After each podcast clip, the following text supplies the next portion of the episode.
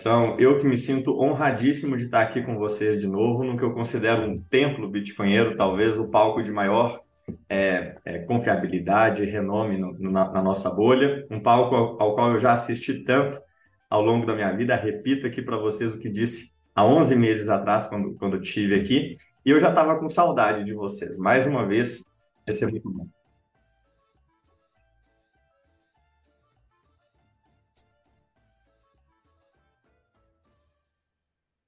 Mas não, pode falar, vocês não estão mudos, eu acho.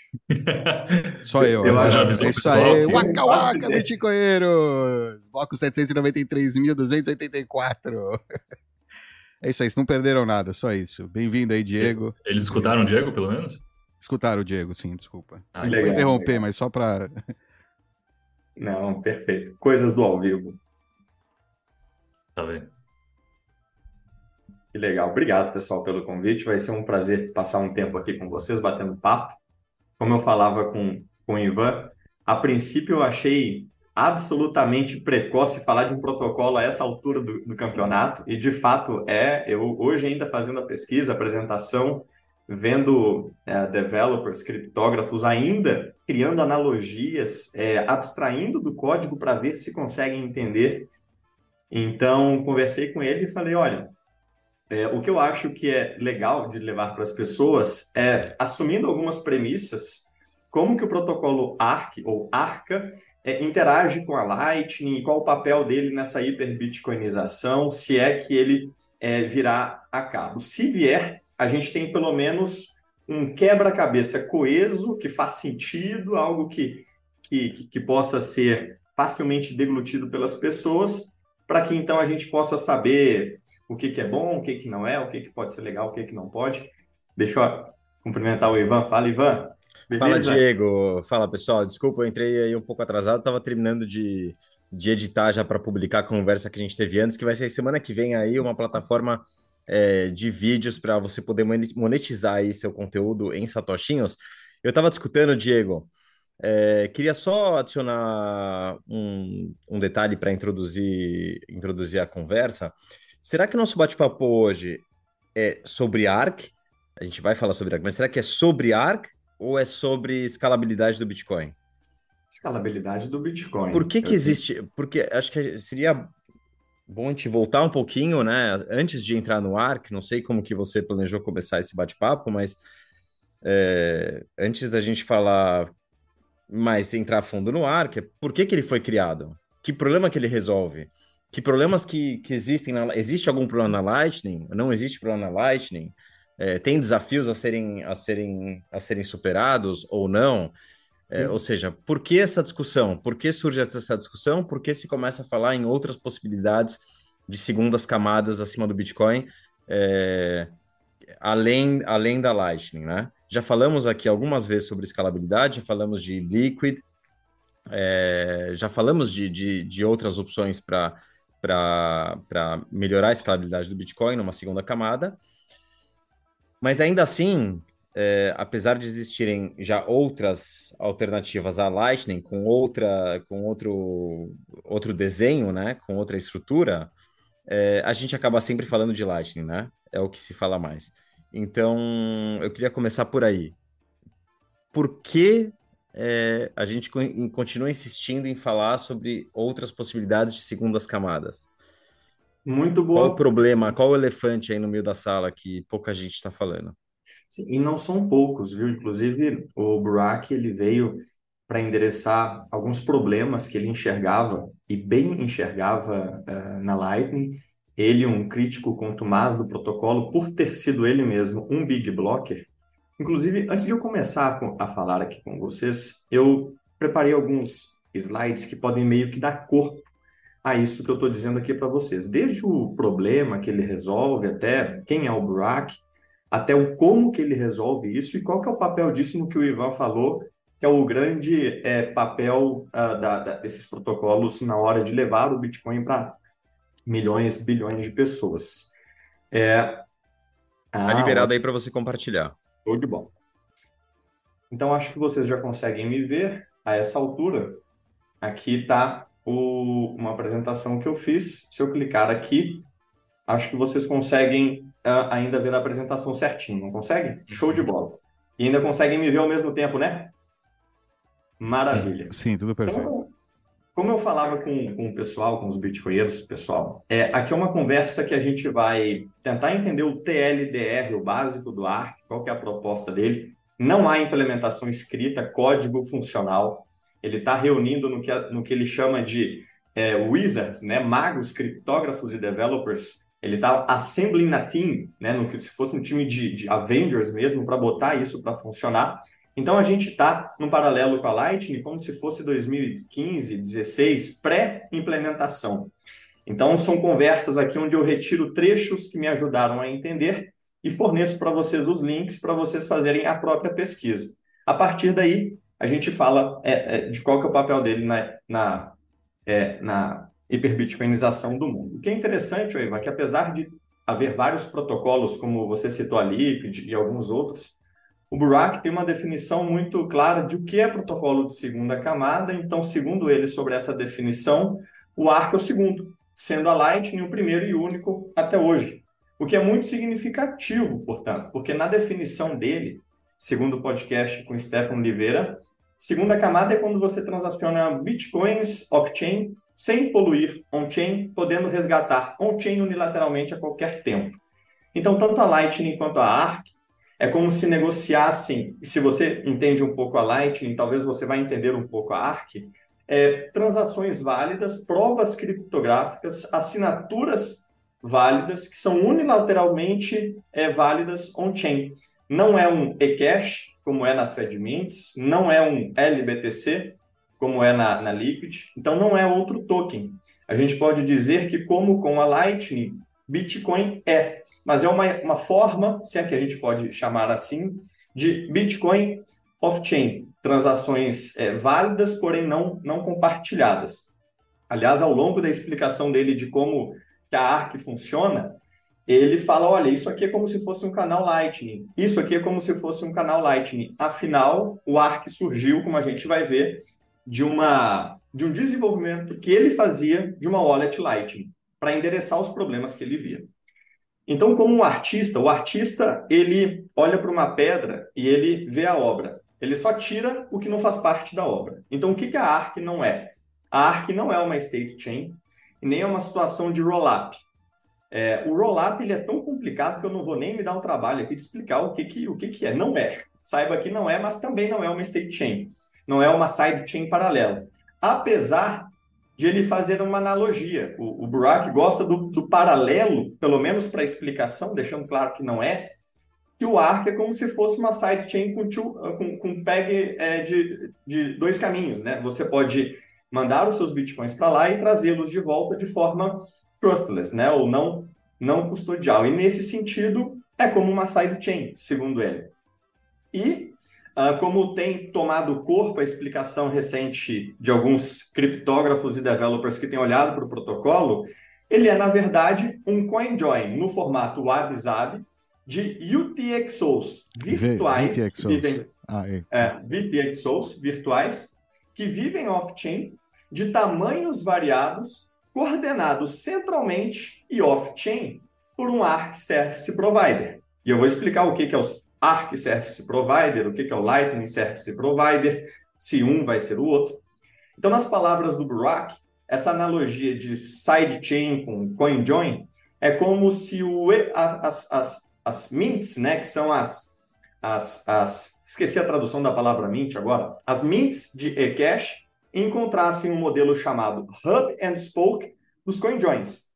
O CoinJoin, ele é, o que é o modelo Hub and Spoke? É um modelo onde um planejador central ele coordena é, transações de uma espécie de, de, de, de, flor que deriva dele. É como se o, o eCash encontrasse as CoinJoins.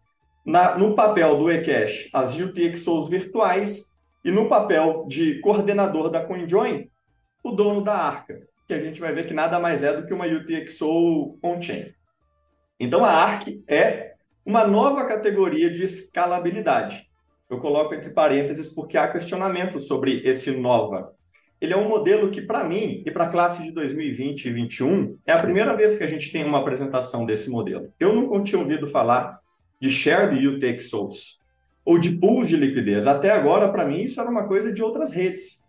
Foi a primeira vez que eu ouvi com seriedade esse, esse modelo novo para nossa geração, portanto. No entanto, o CPO da Lightning Labs, ele disse, olha, interessante, me parece uma espécie de mistura do Tumblebeat, que, ao que tudo indica, foi um protocolo no passado que já foi o queridinho, mas veio a falhar. Tipo CoinJoin. É, eu, por exemplo, nunca tinha ouvido falar desse, desse protocolo. Então ele disse, olha, me parece uma mistura desse Tumblebeat com essas state chains. E segundo isso, e aí o Olalua evolui, dá para ter double spend, dá para ter é, roubo de fundos, no que o Burak, na mesma thread, ele endereça algumas diferenças importantes. Ele diz, olha, Olalua, você diz que são como state chains, onde o, alguém enviando essa UTXO virtual off-chain pode, em conluio com o operador da arca, é, fazer o gasto duplo. E ele fala: olha, isso não é completamente verdade. Os operadores de arca não podem roubar os fundos. É, e, e, a arca não tem similaridades com state chains. A arca, na verdade, mimetiza o fluxo de uma segunda camada. E aqui ele está se referindo, obviamente, a Lightning, quando é, na Lightning você não pode ter o, o double spend, você, é, é, é, você tem a todo momento e a qualquer momento recursos para resgatar on-chain os seus fundos. De fato, a, assumindo algumas premissas, o seu peer não pode te roubar, nem tampouco pode te roubar é, na arca com as suas VXOs. É, e por fim, o Burak completa. apesar de o Olalua dizer que com um conluio pode haver o gasto duplo, o, Burak confirma, fala: olha, vamos separar as coisas. Em cima de uma arca, a cada cinco segundos tem um mix de CoinJoin. E a cada 10 minutos, a arca faz uma transação on-chain em um bloco que traz finalidade ao que foi negociado off-chain. Então, a cada 5 segundos você tem um settlement, a cada 10 minutos você tem finalidade. Qualquer gasto duplo que possa ocorrer só ocorre é, até a transação ser incluída no bloco. Eu vou explicar tudo isso com mais detalhe e desenho, principalmente, tá, pessoal? Mas saibam é, que o que a gente está tentando separar agora é que a ARC não é state chain, não é tão simples dizer que o gasto duplo é, pode ocorrer, apesar de ele poder ocorrer, você tem um mecanismo onde a cada 10 minutos uma versão da história ela é, ela é, é, é, é sedimentada. E, e mesmo nesses 10 minutos onde as UTXOs virtuais estão sendo transacionadas, como o Burak vai, vai mostrar mais para frente, você ainda pode passar a sua UTXO virtual para frente, você pode pagar um HTLC na Lightning. Não se preocupem, a gente vai passar rapidinho por tudo isso. E, por favor, se tiver alguma pergunta aí, podem mandar. Eu tenho, Diego. Pode falar, é, pode falar. Desculpa te interromper, porque a apresentação está super completa, mas mas para mim ainda não ficou claro é, que problema que está sendo resolvido da Lightning. Qual, quais são os problemas que estão sendo encontrados e que a ARC é, pretende, pretende solucionar? Porque para mim, mim é importante come, começar daí, é, até porque a questão técnica. É... Ela não está clara exatamente para ninguém, exatamente. É, é. No, no, e, e, e independente de estar tá claro ou não, é, é muito difícil para quem, é, para quem não criou, ou até mesmo para quem criou, entender como o negócio vai funcionar na prática sem ter sido nem testado, né? Sim. Então, é, é, para mim, particularmente, eu, não, eu não, ainda não tenho tanta curiosidade ou, ou para saber como funciona a parte técnica, porque não dá nem para testar. Né? E na Sim. teoria, no papel, tudo funciona sempre, né? É Sim. É mais fácil colocar no papel.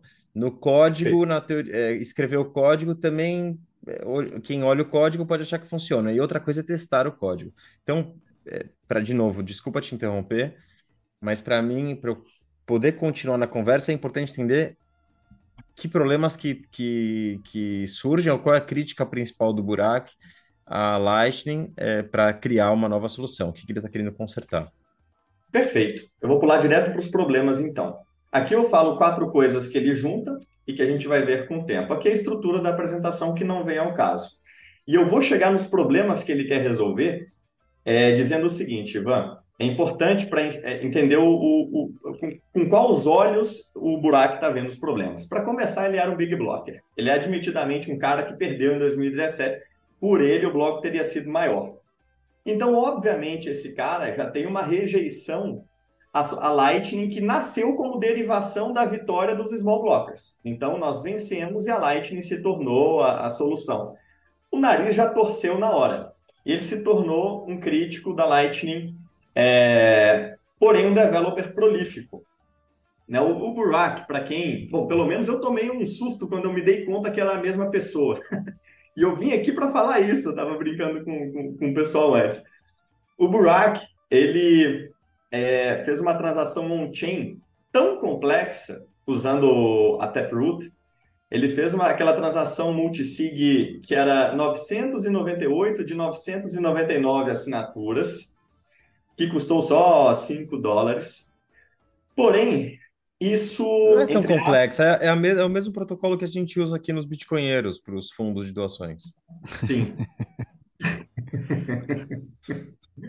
e, e, foi, e foi engraçado, porque é, foi nessa época que eu conheci o filho da, do Burak, porque quando ele fez essa transação, ela por algum motivo era tão diferente da, das, da, das outras transações que não havia ocorrido outra transação igual numa, na memória recente, e nem tampouco o LND, que é a nossa a principal implementação da Lightning, estava preparada para isso.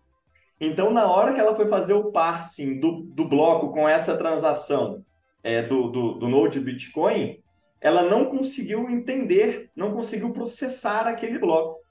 E naquele bloco, canais que estavam sendo abertos, canais que estavam sendo fechados, loopouts ou loopings que estavam acontecendo, fechamentos forçados que estavam precisando acontecer para que, que os, os hops né, de, uma, de uma transação Lightning não, não fossem fechados em cadeia, é, ficaram pendentes num limbo.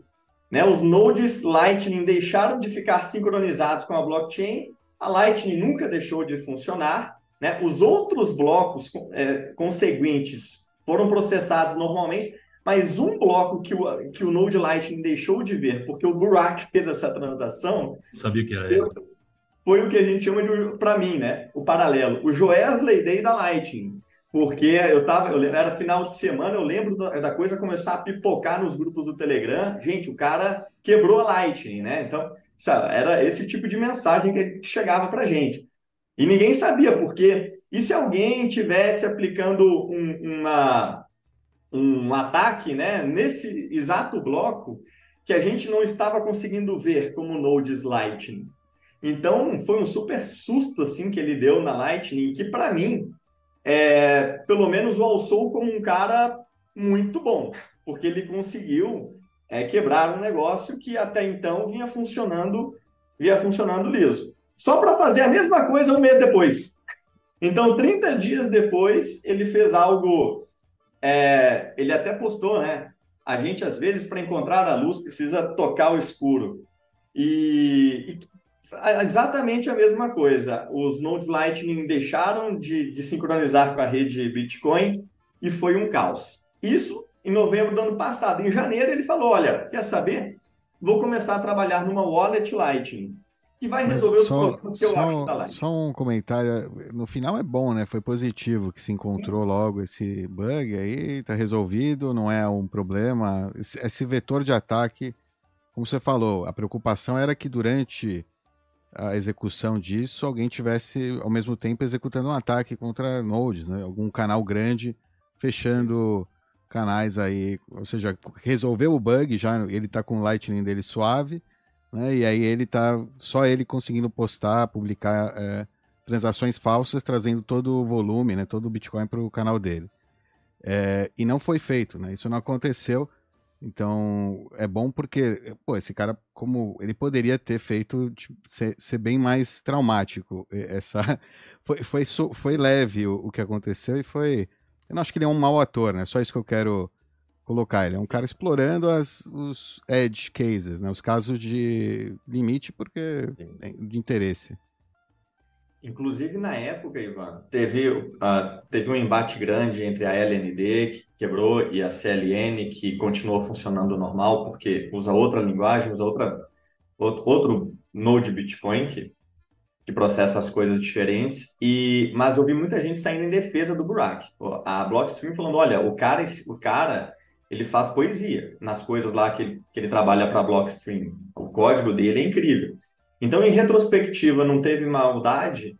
Acho que ele ganhou uns pontos do tipo assim, é um mago mesmo, um cara que, que com a forma meio torta, conseguiu o respeito da, da turma.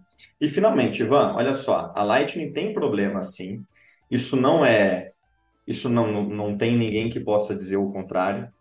É, pagamentos assíncronos, né, onde o payer está online, o PI não está, a prova de pagamento, uma prova irrefutável de que tal invoice foi paga, por incrível que pareça, hoje isso é um, é um problema para nós, um negócio chamado armhole attack. Então, se numa rota de seis, dois nodes coludem, eles meio que capturam os FIIs quase que todos para eles mesmos.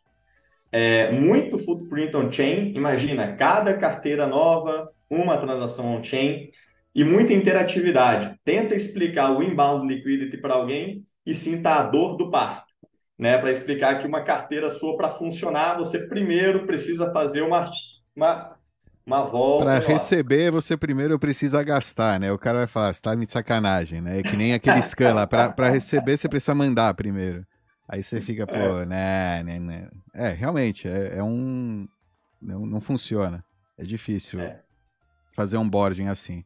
E sem contar o número de transações, né? Que seria necessário para cada indivíduo é, ter o seu próprio canal. Não, não dá, né? Tem essa conta também. Ele faz essa conta, né, Diego? Faz. Faz. E é muito interessante as contas que ele faz.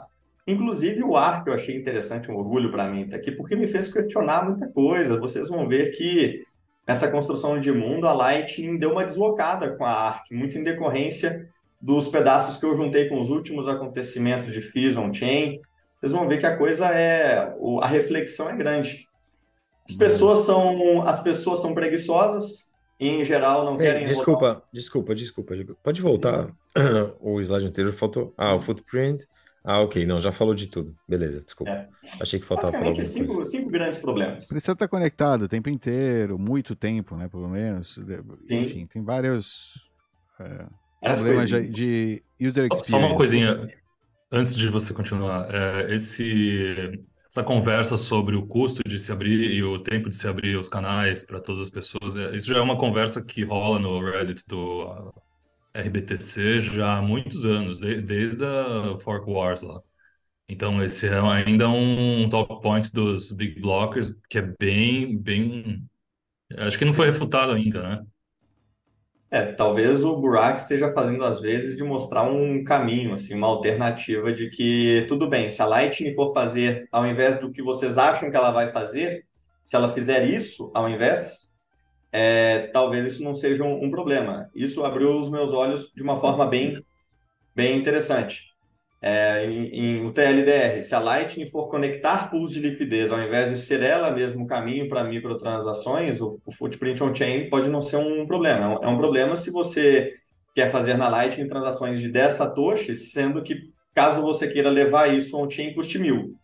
Então, eu, nós, vamos, nós vamos chegar lá. Então, tem um problema na Lightning, tem um problema do DNA das pessoas que são preguiçosas e não querem rodar um node, não querem estar sempre online. Isso aí é desde que o mundo é mundo.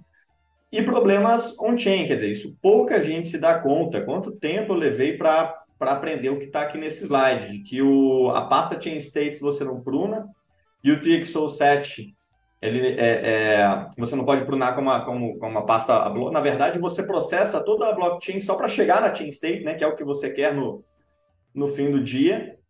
E hoje, é, para quem não sabe, o Bitcoin funciona como notas, né? Notas mesmo de papel, são as UTXOs. Hoje são 93 milhões de UTXOs, e isso é verificável, qualquer um tem um node, pode ver com os próprios olhos, e essa pasta tem 6 gigas.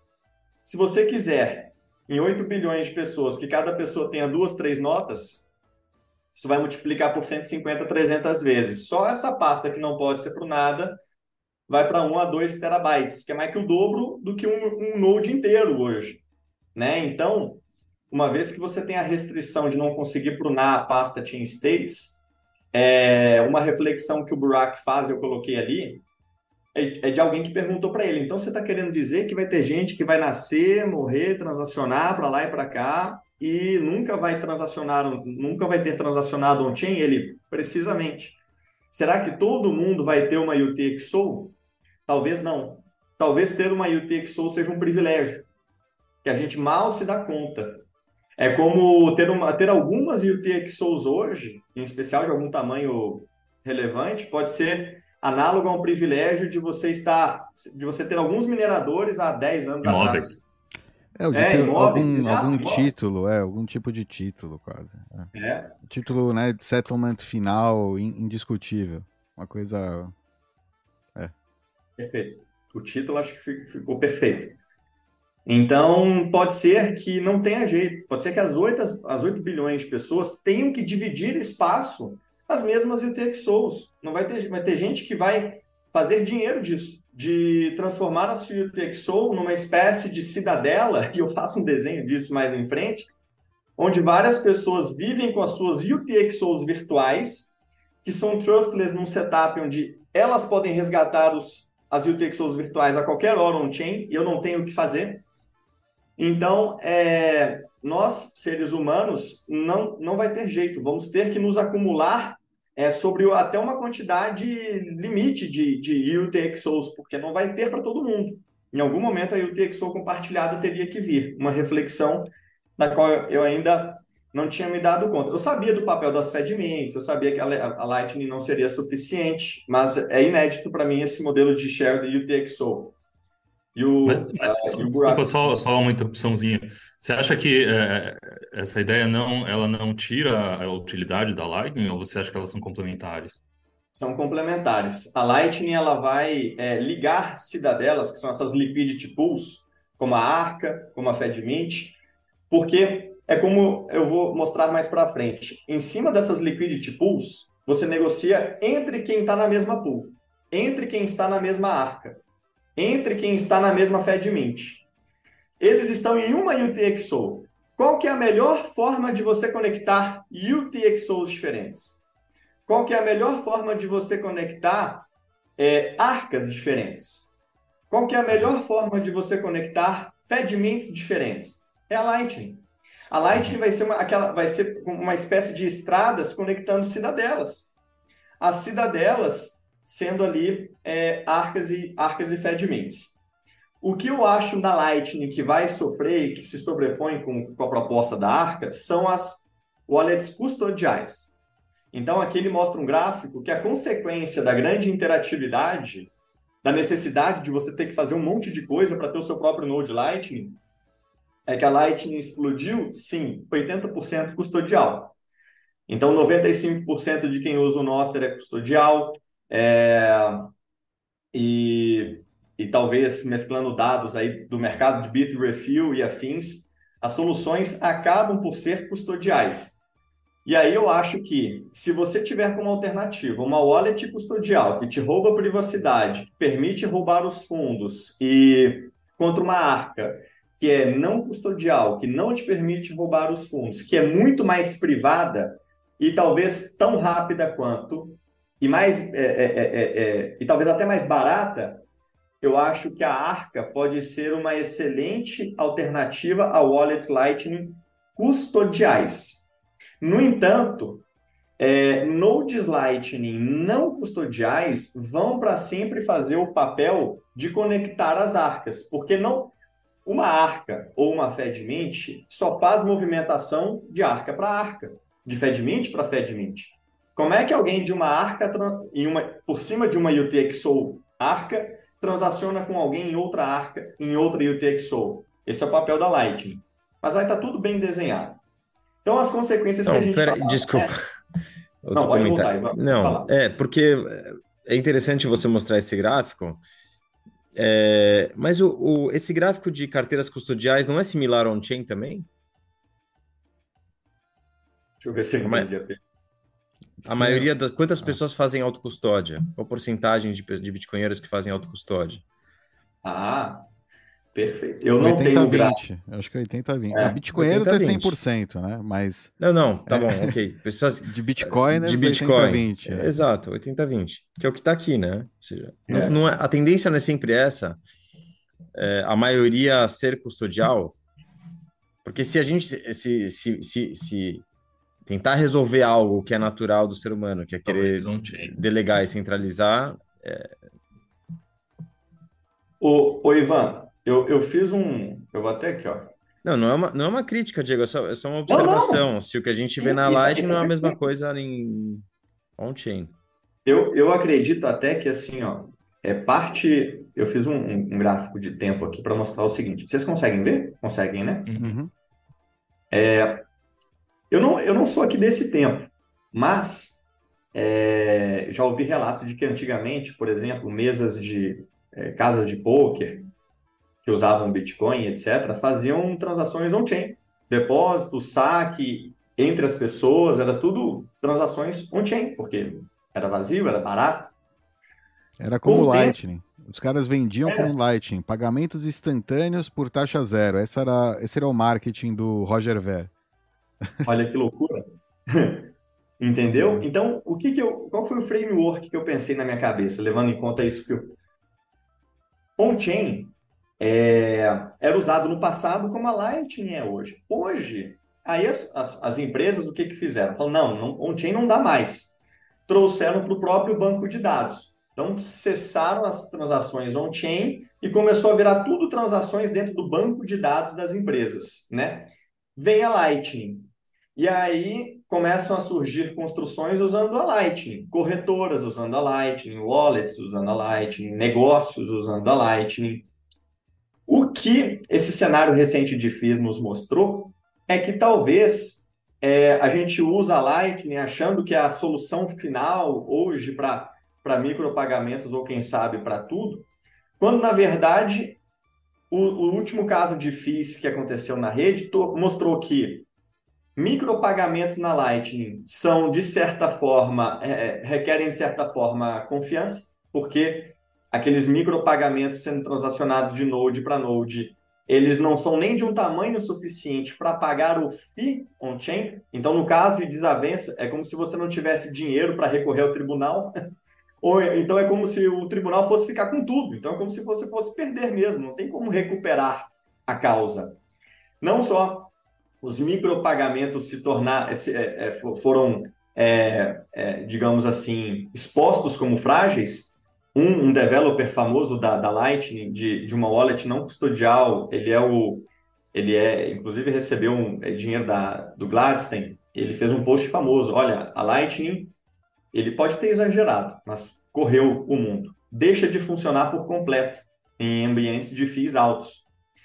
Então, pode ser que mesmo a Lightning, diferente do que muita gente supunha, eu mesmo certamente, tenha que requerer algum grau de consolidação de transações e FIIs mais altos, ou seja, transações maiores e mais custo, para que seja blindada a essa exposição que ela tem ao custo on-chain. Então, é, e, e, se isso é verdade, isso casa perfeitamente com a proposta da ARC porque daí os nodes Lightning não vão fazer exatamente microtransações entre si, mas eles vão fazer transações de centenas ou milhares de usuários dessas ARCs, porque eles vão acessar a Lightning. E ao invés de eu fazer microtransações pela Lightning, eu vou é, consolidar transações de arca para arca, FedMint para FedMint. Pode falar, pode falar, Raíssa. Você acha que esse modelo ele ele é economicamente viável para o cara que vai rodar esse serviço da Arc? Tipo, por que, por que, que a conta fecha no, com o Arc sendo, sendo... Porque alguém precisa estar tá incentivado a rodar esse serviço, certo? Sim. Então, por que que, por que, que funcionaria dessa forma na, na questão do incentivo econômico e, na, e não dentro do, do paradigma de um canal Lightning? Porque é, a única coisa que me vem à cabeça, se eu entendi a pergunta certa, me corrija se eu estiver errado, é que você, em outras palavras, precisa de volume na Lightning. Eu vou contar um caso anedótico rapidinho. Mas o, o operador ARC também vai precisar de volume para compensar o. Sim, mas veja que o footprint on-chain dele é, ele está muito menos exposto on-chain do que um operador na Lightning. É, um operador da Arca pode processar uma quantidade infinita de transações dentro da própria Arca para o mesmo footprint on-chain. Ele vai fazer a cada 10 minutos uma transação com input e output praticamente estático, porém suficiente para fazer valer as infinitas transações dentro da arca. Então, um eventual pico de fees on-chain vai prejudicá-lo em uma transação de quando em quando. Compare isso com um Node Lightning que hoje está é, tá com, a qualquer momento, 300, 400 HTLCs pelo Node dele, todas elas é, podendo receber um fechamento forçado a qualquer momento. Fechamento forçado esse que, se não entrar no bloco, vai disparar em cadeia outros tantos fechamentos forçados. Então, enquanto um, um Lightning Service Provider tem a qualquer momento 300, ou o limite padrão da Lightning, é, não sei se é 345, 435 HTLCs por node. Então, fazer uma por bloco.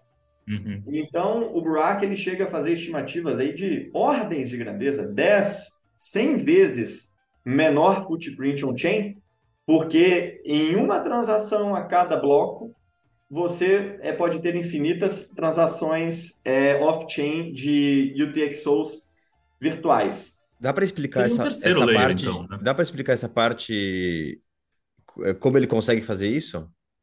Sim. Sem ir muito a fundo na, na questão técnica, mas o que, que ele Sim. consegue fazer dessa forma que na Lightning não se consegue? Vamos, vamos chegar lá sim. Isso aqui eu acabei de falar, então vou só passar rapidinho. É, micropagamentos na Lightning começam a ser evitados uh, porque eles se tornam uma espécie de crédito e custos elevados de fechamento é, impõem necessidades de roteamentos maiores. Um caso anedótico, eu recentemente tive um problema que eu nunca tinha tido na Lightning.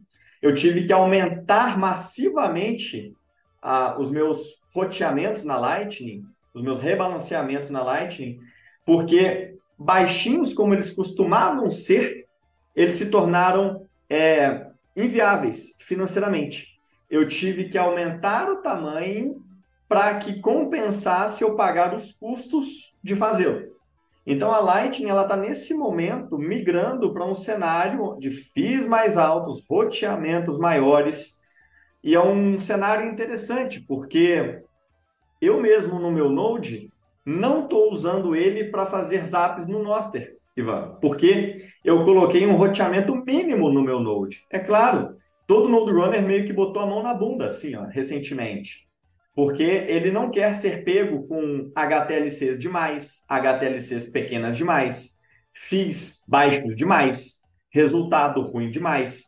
Então a Lightning ela está meio que é, migrando de comportamento e alguém vai precisar ocupar esse vácuo de quem vai fazer os micropagamentos, quem é que vai conseguir acessar um modelo é, on-chain sem, é, sem, sem esse, esse risco todo né, das HTLCs ou, ou coisas do tipo. Então, é, como eu dizia, a Lightning poderá precisar de alguma consolidação, uma vez que com a supermultiplicação do Bitcoin, tanto uma pessoa, é, uma pessoa só pode não ter volume para transacionar na Lightning. Por exemplo, agora eu estou tendo que fazer é, rotas pela Lightning de no mínimo 500 mil satoshis. Pô, beleza, 500 reais.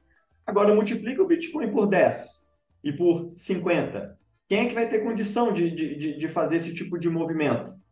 E esse tipo de movimento é preciso por uma questão de incentivos. Se você tiver roteamentos pequenos demais, você fica exposto a FIIs mais altos. Se você não cobrar bem, você entra num prejuízo bonito. Uh, e aí o Burak ele disse o seguinte: beleza, a Lightning é cheia de problema, mas convenhamos, as PTLCs vão resolver pagamentos assíncronos, os PTLCs vão resolver prova de pagamento, wormhole ataque. É, channel factors reduzem em 90% o footprint. O que, que, é PTLC? É uma, é uma nova forma de contrato uh, inteligente estabelecido entre vários nodes para carregar o pagamento. é, que não envolve aquele hash, é, que o, o, recebedor cria um segredo, um hash, manda o hash lá para o pagador, e aquela dinâmica toda. O PTLCs ele é um, um tipo de contrato diferente que uh, todos eles é, é, como se tivessem uh, pontos numa curva é, elíptica, cada um tem uma chave pública e uma chave privada, e, e, e nesse formato você resolve todas essas coisas. Você não permite o, que dois nodes numa rota entrem em conluio, você permite a prova de pagamento, e como você é, usa os PTLCs, o pagador pode estar online com o recebedor offline, é, e, e, sem requerer confiança, o recebedor pode receber depois. Então, é mudando a forma de contrato, de HTLC para PTLC. O que permitiu os PTLCs foram, é, foi o Taproot. Então, assim que tivermos os Taproot Channels, e deve acontecer logo mais esse ano, a Lightning vai resolver problemas que o Burak é, via. Bem como o footprint on-chain vai cair bastante também com as fábricas de canais. Em uma transação on-chain você pode abrir centenas de canais. Só que ele disse o seguinte, inbound é bug. Inbound não tem jeito, eu não consegui resolver o inbound. É... E, por fim, eu vou entrar no, no ARC, tá, Ivan? Para explicar como que a ARC é um pouco diferente da, da Lightning. Quais é, foram as motivações só, do buraco? Esses Channel Factories também podem servir como um coordenador de CoinJoin, né, para essa entrada, ou seja, é, é, quase isso, né? Você vai juntar um monte de UTXOs e vai abrir canais. Você pode, é, é, enfim.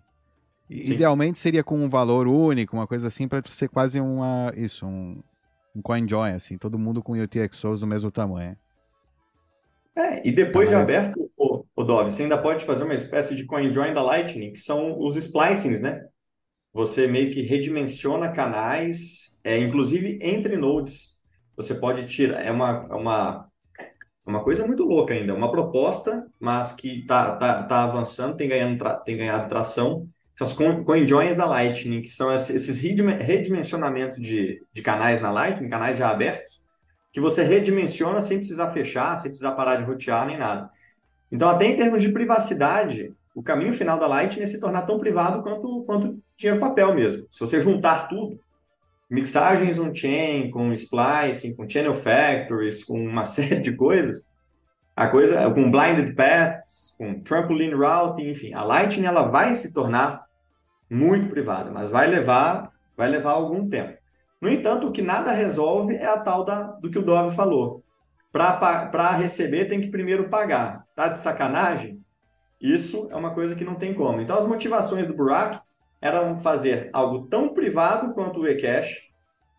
O eCash ele tem uma característica que os criptógrafos chamam de privacidade perfeita. O perfeito não é, não é uma opinião tipo do cara que está falando, sabe? A privacidade perfeita é uma, é uma condição que eles dão a uma impossibilidade de, de, de você fazer algumas conexões. Então, Burak quer que quem use UTXOs virtuais tenha tanta privacidade quanto quem usa eCash, seja tão fácil de usar quanto é on-chain, você só ganha um endereço, recebe, transaciona, mas mais escalável que a Lightning. Então ele quer atirar para cima mesmo e, e aí em seguida ele mostra como. Como que ser mais escalável que a Lightning, tão fácil de usar quanto on-chain, porém tão privado quanto o eCash. É, e aí ele apresenta o ARC, que é como se fossem UTXOs dentro de UTXOs. É, e essas UTXOs que vivem off-chain são UTXOs virtuais, VTXOs. E como é que é, ele começa fazendo essa venda, né? Zero on-chain ou perto de zero é, footprint on-chain. Porque como a gente falava, infinitas transações de UTXOs virtuais podem acontecer off-chain para a cada 10 minutos a Arca em uma transação sacramentar tudo que foi feito nos, nos mix de CoinJoins ali em cima. É, se são, se são fácil, 3 mil arcas, que é mais ou menos o número de transações possíveis aí por, por bloco, já complica. Ou seja, ele está é. prevendo um futuro com o quê? 10 arcas, 15, 20 arcas. É, 100 eu... no máximo, não sei qual é a. É. Né, uma coisa assim, centraliza bastante, né? Eu vi alguém que fez uma conta, Odov, que eu não, não, não, não parei para pegar, mas que dizia que, com algumas premissas, é, ele imaginava 256 arcas no mundo. 256 bytes. É. É, bits. É. é. 256 arcas. Então, ao, contrário de um Node Lightning que tem a qualquer momento uma exposição enorme on-chain, a arca, ela, cada arca é uma transação por bloco e pode processar uma quantidade infinita de transações dentro dos blocos, dentro, do, dentro das arcas. É fácil de usar, então, uma coisa que você tem na Lightning é que você só gasta é, os, os bitcoins que você tem, obviamente, mas até para receber você tem restrições de liquidez. Então, se você quiser me mandar 10 bitcoins pela Lightning, a gente precisa primeiro pensar por onde que esses 10 bitcoins vão passar. É, e na Arca, Ivan, não. Essas UTXOs virtuais, Ivan, elas são como UTXOs, UTXOs on-chain. Em que sentido? Qualquer um pode mandar qualquer quantidade para o outro. UTXOs virtuais, como UTXOs normais, são destruídas e criadas a cada rodada de, de mixagem.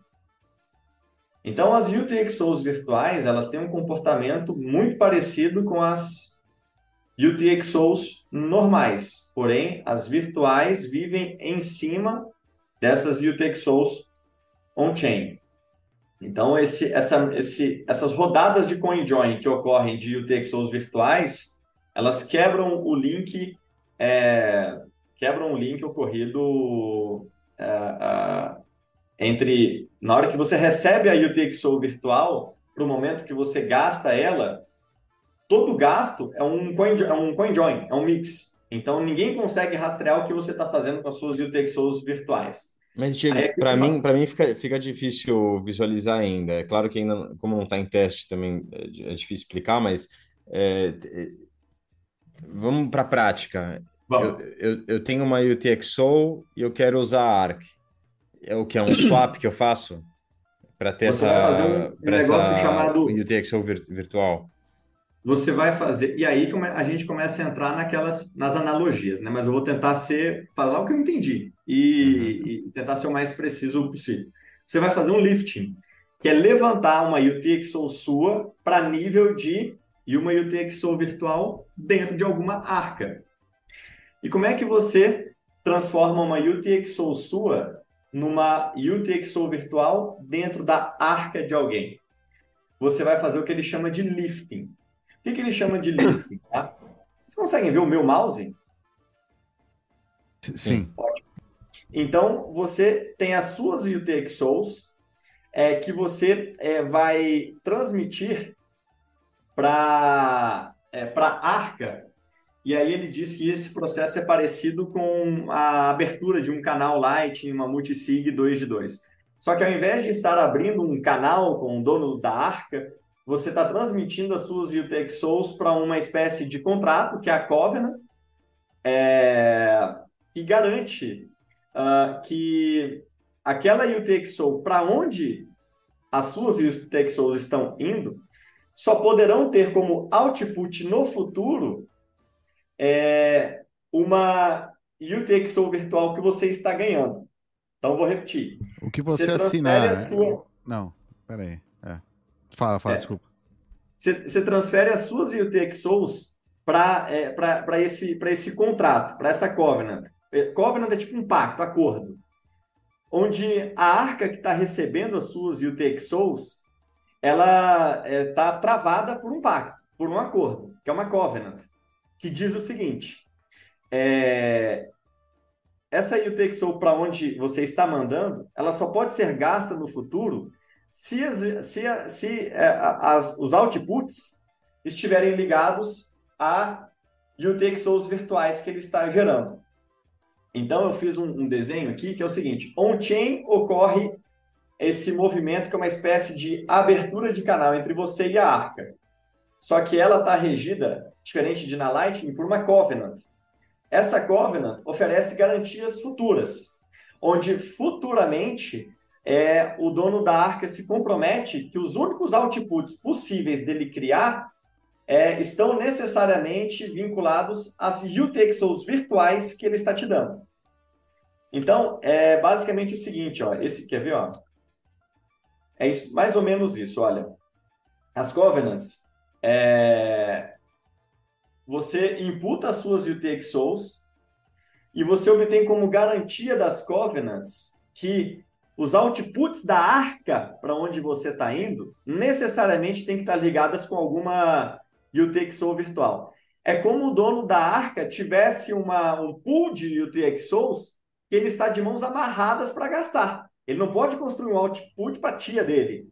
Ele tem que construir outputs que foram meio que pré-escritos e compartilhados com os cidadãos da arca, de forma que os cidadãos da arca tem a garantia do dono da arca de ir lá ontem a qualquer momento e falar: Isso aqui é meu. O dono da arca já garantiu. A Covenant, que foi o pacto, é, acordou isso entre nós.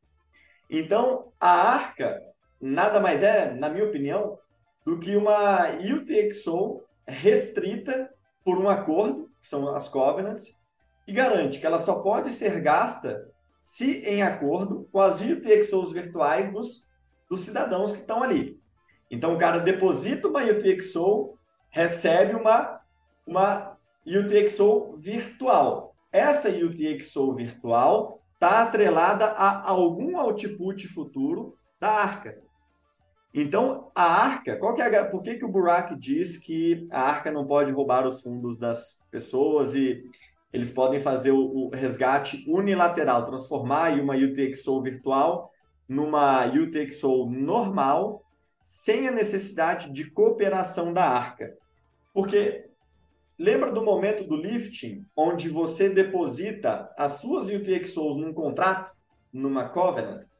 Nesse momento, e aí eu entro um pouco no, no achismo, nesse momento, você já tem as garantias de, se preciso for, voltar on-chain, porque você já tem uma, uma transação válida da UTXO da Arca para você. Esse contrato onde você deposita isso, é, permitido pelas governance, te permitiria isso. Mas é claro, isso foi o que eu entendi e há bastante espaço para perguntas que eu não saberia resolver. Vocês é, enxergam. Tem um negócio que precisa atualizar, né? Que você precisa. Tem que ter uma certa atividade, né? Ainda, interatividade. Você precisa estar conectado para atualizar a transação, porque ainda não tem uma, tem uma melhoria, né? Que eles querem. Estão propondo, é esse CTV, né? Que é o é. Covenant, que, que, que permitiria Sim. esses Covenants. Ainda não é possível, né? No Bitcoin é fazer isso. Essa, essa parte ainda não, não, não existe. Né? Não existe. Então é, Ele... é ainda é bem teórico, né? Teoria. Mas, mas Agora, o modelo eu... de segurança é complicado de entender, porque eu, ainda não entendi como está a remuneração do, da arca. Acho que é nesse momento uma... você transforma o UTXO para Virtual UTXO, certo? Acho Existe que um aí, no momento da, do lifting, o dono da arca não ganha nada eu acho que ele ganha alguma coisa na transação de UTXO virtual para UTXO virtual. Nessas transações que ele processa dentro da Arca, ele ganha alguma coisa. É. Eu acho que ele não ganha nada nem no lifting, e pelo contrário, eu acho que talvez o né? custo seja dele caso o cara peça o resgate on-chain da UTXO virtual, caso ele queira dar o exit. É, mas em princípio as transações virtuais são múltiplas vezes uh, as on-chain. Então, mesmo é. que ele cobre um FII super, super baixo, tipo Lightning, né? ou mais baixo volume, ainda. Né? É, volume. Eu ia só comentar uma coisa, que é as duas características de uh, footprint quase zero, né? permite um para N e que o N é quase infinito, uh, ou infinito mesmo. E, um, e a questão de, da liquidez, basicamente, eu acho que resolvem de uma forma definitiva o, o problema maior do Layer 2, que é a escalabilidade. Né? Acabou, morreu. Se isto der certo, vamos ainda ver, não é? Como é que vai ser implementado, como é que é o detalhe fino e tal. Mas dando certo, um, resolve a escalabilidade de uma forma permanente, porque é infinito, né? você consegue fazer um bilhão de transações dentro de um bloco, digo eu, né? não sei, fiquei com essa ideia. Então aí some é... a Lightning. Não, é, é o que diz o Diego, some do ponto de vista de micropayments. Ela depois pode ter uma função eh, intermédia entre as arcas e, e, e, e o layer 1 de fazer equilíbrio, de, de, de, de liquidity pools e coisas do género. Agora, é, outra questão é, é, os incentivos financeiros, eu acho que são claríssimos. O cara, tal como o nó de Lightning, cobra um fizinho pequenininho para tudo o que passa lá, estes, este pessoal das arcas pode cobrar um pouquinho de satoshis, mas vai ter um monte de transações, né? Então também não, não me choca nada que seja perfeitamente rentável. Portanto, isto resolve, se der certo, é espetacular, isto resolve um monte de problemas. E para micropagamentos, claramente substituiria a Lightning, sem dúvida alguma. Pô, é horrível ter que. É, o problema da liquidez de, de inbound, não é? Além de, do próprio custo de, de, abertura e fecho dos canais e tal. É, mas é, ainda é complicado. Tem chão, fato... ainda tem chão. Não, é, e o fato de. Mas promete muito. Não, mas quando estiver pronto, ainda vai ser ou seja, não tem interoperabilidade entre essas arcas, né? Ainda precisa de uma, uma fricção que seria utilizar a Lightning para fazer isso, que é pode on-chain. É, on-chain. A, a, conexão entre as arcas desde o dia 1 é, é a blockchain, né? Mas, mas era o que dizia o Diego, talvez a, a, Lightning possa fazer um pouco esse papel de conectar arcas. Por que não? Faz mais sentido. Inclusive nesse, nesse Muda desenho. o papel da Lightning. É, que eu coloquei na. É, naquelas, na... é, Becas, porque é como hoje a gente tem Zebed, por exemplo. De Zebed para Zebed é grátis, porque é no Node da Zebed, por exemplo. E, e ao mesmo tempo você tem interação com outras carteiras Lightning. É quase como uma arca, até mais. Ou seja, a diferença é que se supõe né, que nesse arranjo você poderia sair, né? Na Zebit está preso. É trustless. É. Aqui é trustless e você é. pode sair quando quiser. É bastante diferente. Hein? Exato. Teoricamente, não, é, é, ainda é uma, um enigma, né? Como fazer isso que, sendo realmente trustless e incensurável, né? Porque você depende dessa arca, do operador dessa arca ainda para acessar seu UTXO. Então tem alguma. Né? Olha esse slide aí do Diego, tá espetacular. Se o Burak está certo, é você não precisa do, do operador da arca para pegar a sua UTXO virtual de é, volta. Você tem para resgatar. Se o governo bombardear a arca, você consegue, sei lá, alguma coisa grave, uma guerra, sei lá, acontece, bombardeiam a arca, é um é estratégico. É, você, os usuários da arca podem recuperar um chain. Seria uma Exato. inundação de transações on-chain, seria um saco, ia gerar distúrbio, mas não não, não perderiam os fundos. Isso, perfeito. Eu acho que esse paralelo, Odov, que eu faço assim, tá, a Arca explodiu.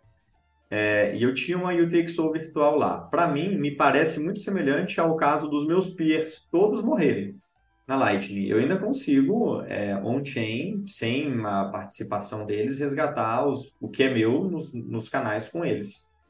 É, então, eu, eu, eu, eu, traço esse paralelo entre canais na Light, inclusive o Burak, ele insiste muito nisso, tá? Tanto no lifting, que é quando eu mando as minhas UTXOs para a Arca, quando eu trago as UTXOs virtuais para on-chain, ele diz que esse processo ele não pode ser, ele, ele, ele é não permissionado, né? Porque você tem construções off-chain, tal como na Lightning, ainda adicionados de covenants, que são pactos, garantias futuras, né, amarrações futuras, que tanto amarram as mãos da arca para não gastar e o take souls, que na verdade são suas com besteiras, bem como garantias de que se você quiser resgatar um chain, você, você poderá. Eu vou então, como, como eu acho que assim, de fato, a, o protocolo é difícil para um caramba de, de, de explicar, eu vou, no final das contas, pular para o que eu acho que é o, é o, mais do caramba da conversa, que é o grande plano das coisas. Se vocês, se vocês me permitem. Se a gente fizer um TLDR da Arca, que é o seguinte: é como se fosse uma sidechain com two-way packs. Você pode mandar os seus bitcoins e resgatá-los a qualquer hora.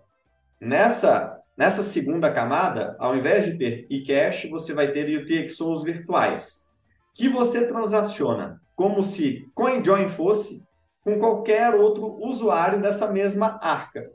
E por ser uma UTXO virtual transacionada via CoinJoin, você tem uma privacidade absoluta. Você quebra o vínculo daquela antiga UTXO on-chain com a sua UTXO é, virtual. Como agora eu posso usar essa solução off-chain sem precisar criar inbound, como se on-chain fosse, e de uma forma tão privada como um eCash, provavelmente eu não vou utilizar soluções Lightning custodiais. Ah, e, as soluções Lightning não custodiais conectarão essas ilhas. Beleza, fizemos o desenho. Como é que é o grande plano das coisas, tá? Isso eu tirei inspiração do Burak, do pessoal da Lightning Labs, do Ryan Gentry, do, do Francis Pulau, do, do Bull Bitcoin, que ficou bem legal, bem legal. Você tem, em qualquer dinâmica de mercado financeiro, compensação, liquidação e finalidade. É, e essas coisas vão passar a ocorrer em diferentes momentos. Compensação é crédito e débito. Liquidação é quando você movimenta os fundos.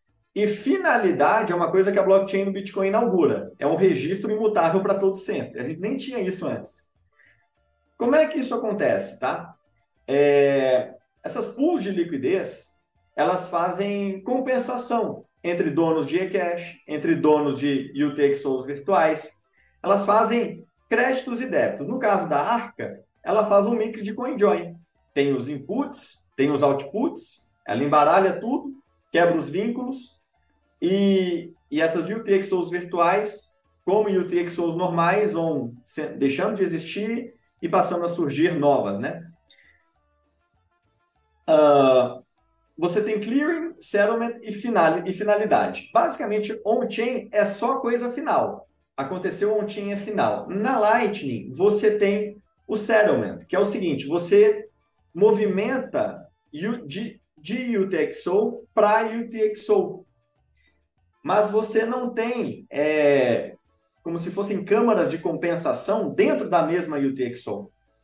Então, as liquidity pools elas criam uma, uma diagramação, é como se fosse o seguinte: é, clearing é dentro das, das UTXOs, você faz o settlement entre essas arcas, o settlement entre FedMints, e porventura você pode recorrer à corte, ao, à finalidade on-chain, para uma disputa.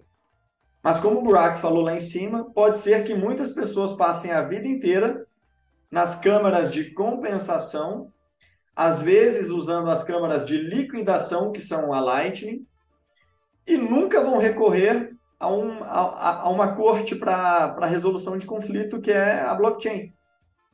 Que aí vai dar a finalidade, a imutabilidade do negócio. É... E basicamente eu fiz esses, esses desenhos, né? Então, uh, é como se o meu Node Lightning, hoje, eu tenho um saldo on-chain e vários canais. É como se eu transformasse as UTXOs que eu tenho on-chain numa arca. E eu diga, venha pessoal, eu vou dar para vocês é, é, UTXOs virtuais, como se eu fosse uma exchange. Eu posso aceitar dinheiro, papel e dar para as pessoas uma UTXO virtual. Elas não precisam me passar uma fazer o lifting. Elas me dão papel, eu dou uma UTXO virtual elas, elas passam a viver na minha arca. O que é a minha arca? É o meu endereço on-chain da minha Lightning, do meu Node Lightning.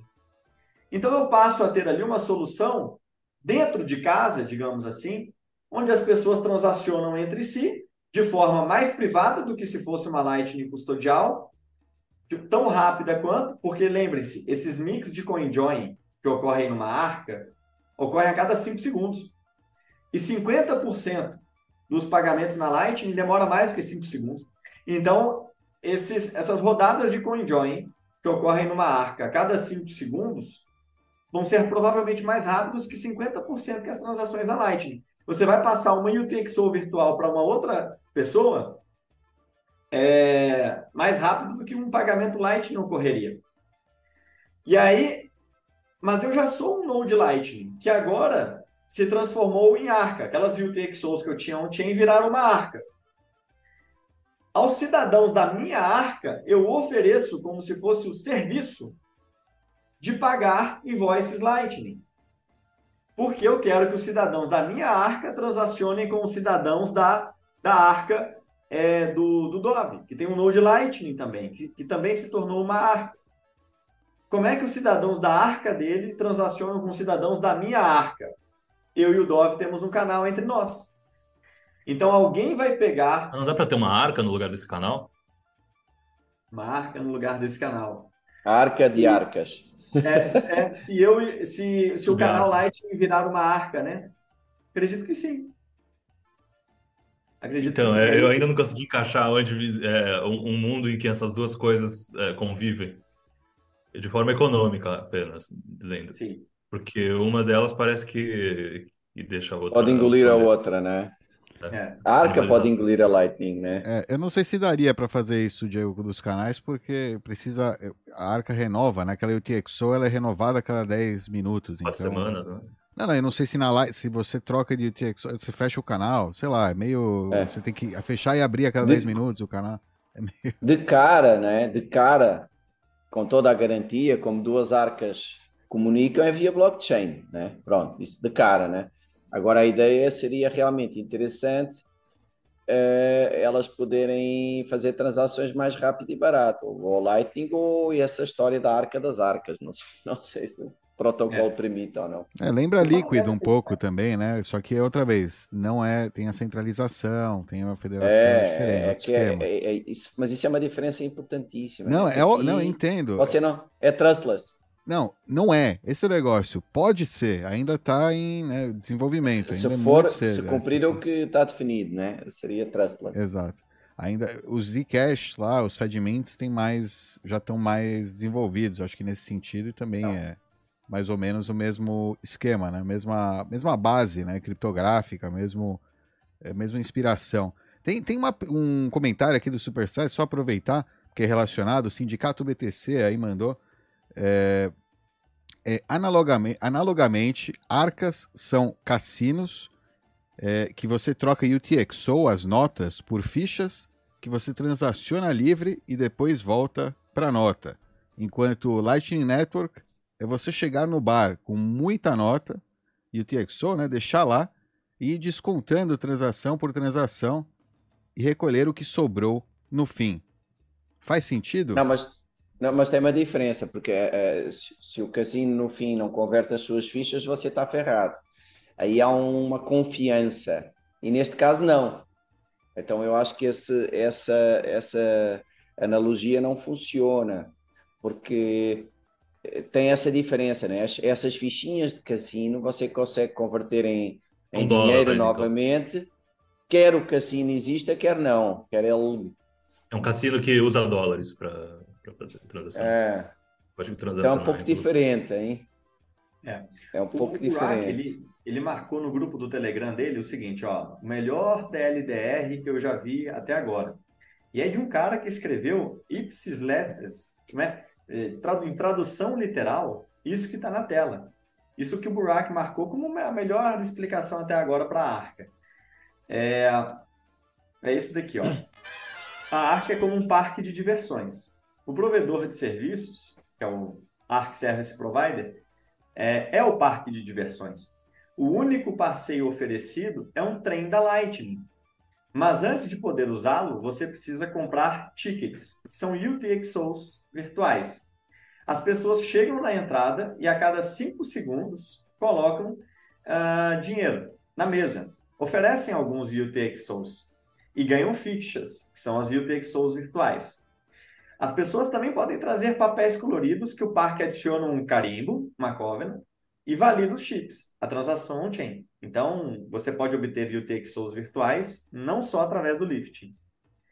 existe um ticket, e aí os tickets são de tamanho padrão. Existe o ticket que vale mil sats, o ticket que vale 10k sats, é igual ao CoinJoin. Isso é a parte da, da CoinJoin. O caixa, é, o caixa do parque, ele não tem ideia de quem pegou qual ticket, como o Maycash.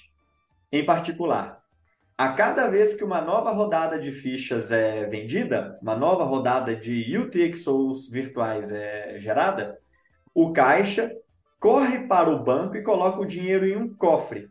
Lembra aquilo que eu falei que a UTXO mãe, a UTXO base, ela é uma espécie de garantia futura onde a arca não pode gastar aquele dinheiro, a não ser se no output já pré-acordado com o dono das, das UTXOs virtuais? É isso emitiu a, a UTXO virtual, a UTXO da pool fica presa numa covenant. É, dinheiro em um cofre com bloqueio de tempo. Uma transação de Bitcoin é criada. Desta forma, o parque de diversões não pode tocar no dinheiro por quatro, por quatro semanas. É...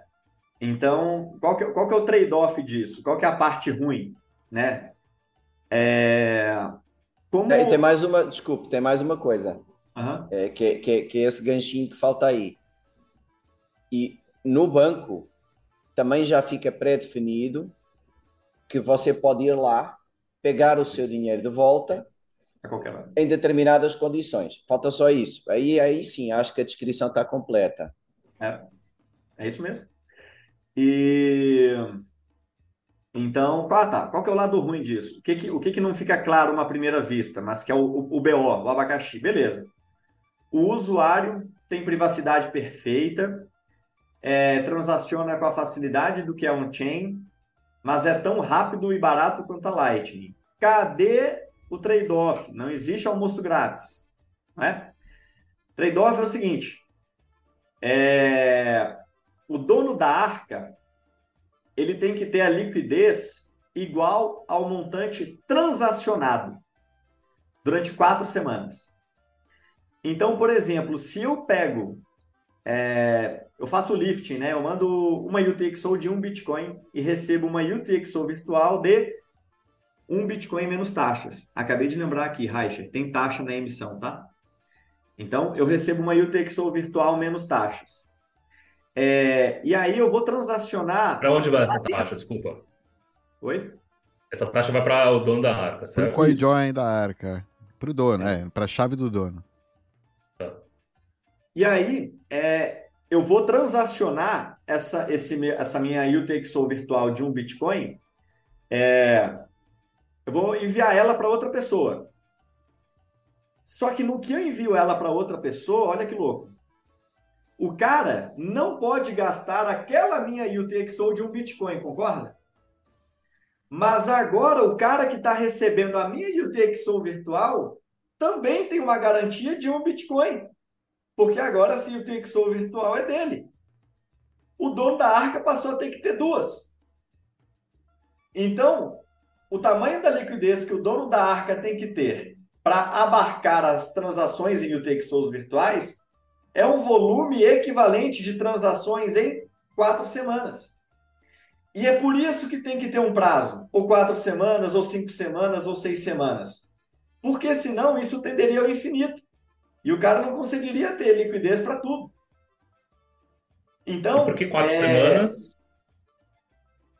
Por que, que, arbitrariamente foi escolhido quatro semanas? Ele fez um cálculo. Ele fez um cálculo é, que uma UTXO dura em média quatro semanas, segundo ele acha. Ele, ele, ele, você consegue ver quanto tempo uma UTXO dura em média. E ele usou alguma média dessa. Uma UTXO numa. Tudo isso é arbitrado. Lembra os rounds de CoinJoy que ocorrem dentro de uma arca? É arbitrado, não precisa ser 5 segundos, pode ser 10, um minuto. Isso é o default dele. Uhum. É, e não vai ter consenso, cada arca vai fazer de um jeito. Uh... É um mês, né, Racha? Todo mundo está acostumado, né? Fim de mês, todo mês. Não, eu tô, eu tô só pensando é, como, como seria economicamente viável para o dono da arca fazer o cálculo do tamanho dessa liquidez que ele tem que ter. E se, esse, se nesse cálculo se, é, consegue se pagar com as taxas, enfim, ele tem que fazer um cálculo aí para se vale a pena ele, ele fornecer esse serviço. Ah, é. Igual o Node Lightning também.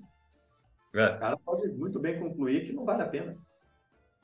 Pode muito bem contribuir. Ou seja, talvez não seja a, a solução de, de escalabilidade definitiva no final das contas. Não, não mas, mais uma. É... Vai, vai dar muitas ideias boas aí, vão surgir. É, e, e tem, tem formas de melhorar, porque, repare, é, é, se todo mundo resgatar uh, para já, a soma dos V e UTXOs, ou lá como é que se chama, tem que ser igual uh, num caso de. Uh, de sincronização on-chain tem que ser igual aos UTXOs.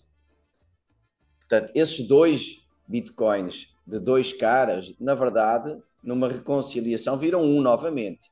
Não é? Era o que faltava o cara pagar um bitcoin ao outro e os dois resgatarem um bitcoin. Não é? Isso não existe.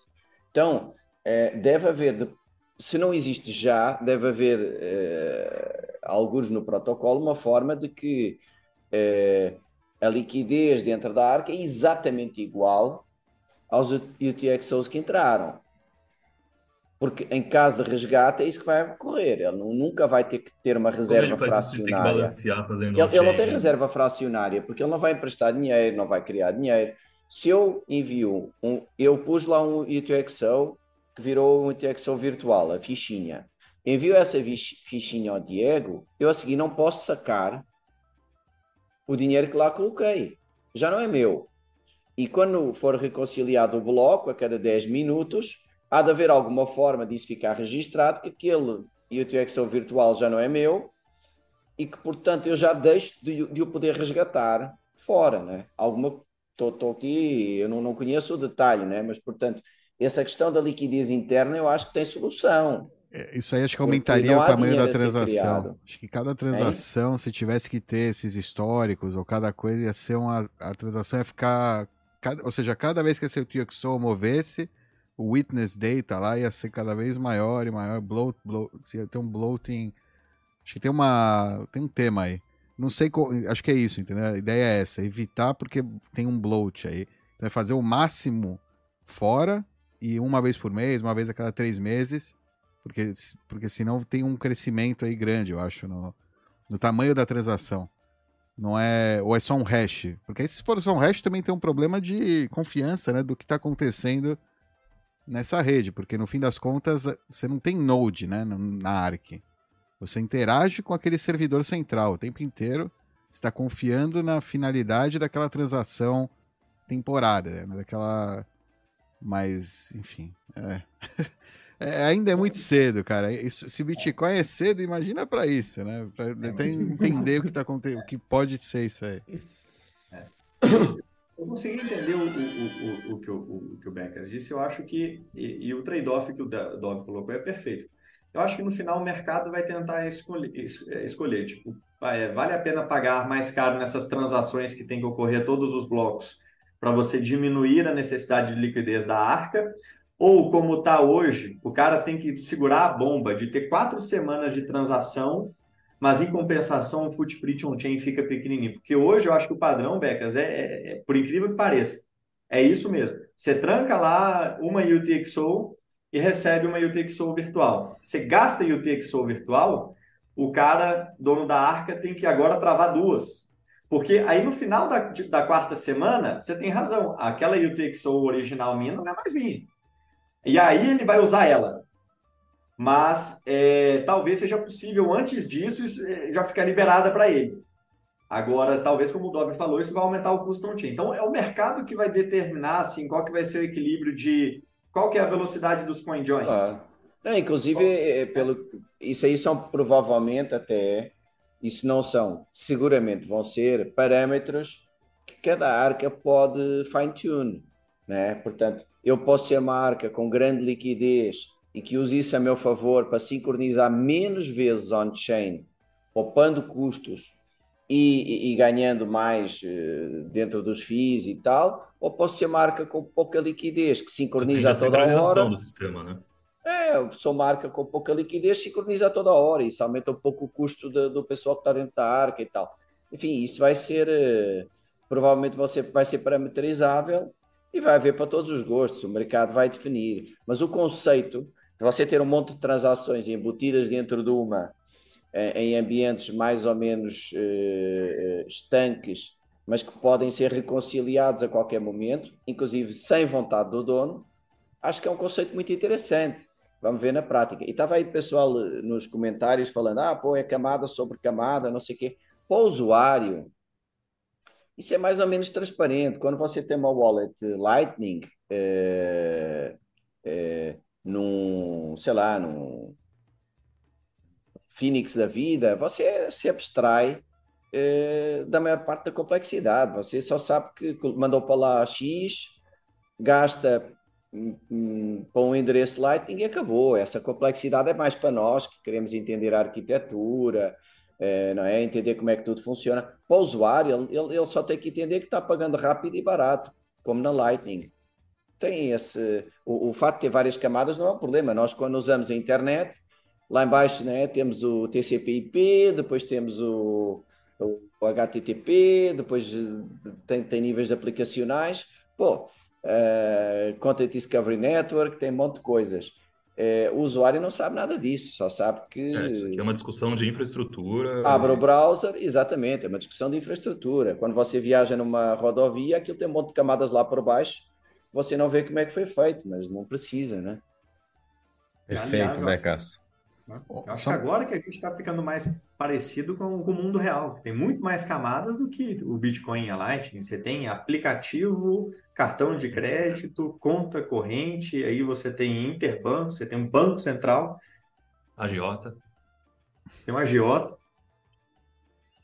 Ó, o Naib aqui mandou os supersets. Poderia El Salvador transformar infra própria da Chivo, que agora é centralizada, em uma arca trustless com liquidez dos Bitcoin bonds num mundo né, de unicórnios, talvez, né? Enfim, ainda precisa existir. Eu digo unicórnios que o governo queira abrir mão né, desse controle, né? Se realmente essa, esse protocolo não centraliza, né? Não sei quanto eles não preferem fazer numa database central ali, é que transferências entre usuários chivos sejam dependentes, né, do, do Estado, não trustless. Eu não sei se é se, se é o, né? Seria legal se, se funciona, tal. É, é, um, é um, por exemplo, um caso de uso, né? É um Sim. caso de uso aí. Mas aí tem, o pessoal fala, você fala privacidade perfeita, aí entra, né? O, você tem que se conectar a esse servidor, você depende desse é, servidor, tem uma. Tem aí um, né, um, um pouco de do, Bitcoin, né, no on-chain, Lightning, você pode conectar com o canal, com o canal com quem você quiser, né? No, no caso, por exemplo, de uma nação adotar uma arca, aí você está é, limitado, né, a essa, é, essa opção. Você precisaria, né, interagir com essa opção. É, enfim, é melhor do que centralizado, mas, ou seja, potencialmente melhor que centralizado, mas ainda é, acho improvável, né, que seja voluntário, que o governo, que o Naib voluntariamente é, adote algo assim. Mas vamos ver. De repente surpreende, né? Em linhas gerais, eu acho que a Arca vai papar é, wallets LN custodiais e, e vai comer um pouco do mercado das FedMints, eu acho. Não, também. a LN custodial vai ser ARC, né? Ou seja, ela é, pode oferecer ARC para os clientes interagirem entre eles ARC e ainda se quiser passar para já faz o swap, eles já também vendem o swap para Lightning para você interagir com outros usuários na Lightning ou outras arcas ou o que seja. Ainda ainda serve esse modelo da arca. Eu vejo, ao meu ver, que o Lightning Server Provider ele vai ter a sua arca, ou seja, pode andar em conjunto. Isso, como você falou, ou seja, o cara ele precisa, ou seja, para as arcas se comunicarem, elas ainda precisam de outra via, né? Sim.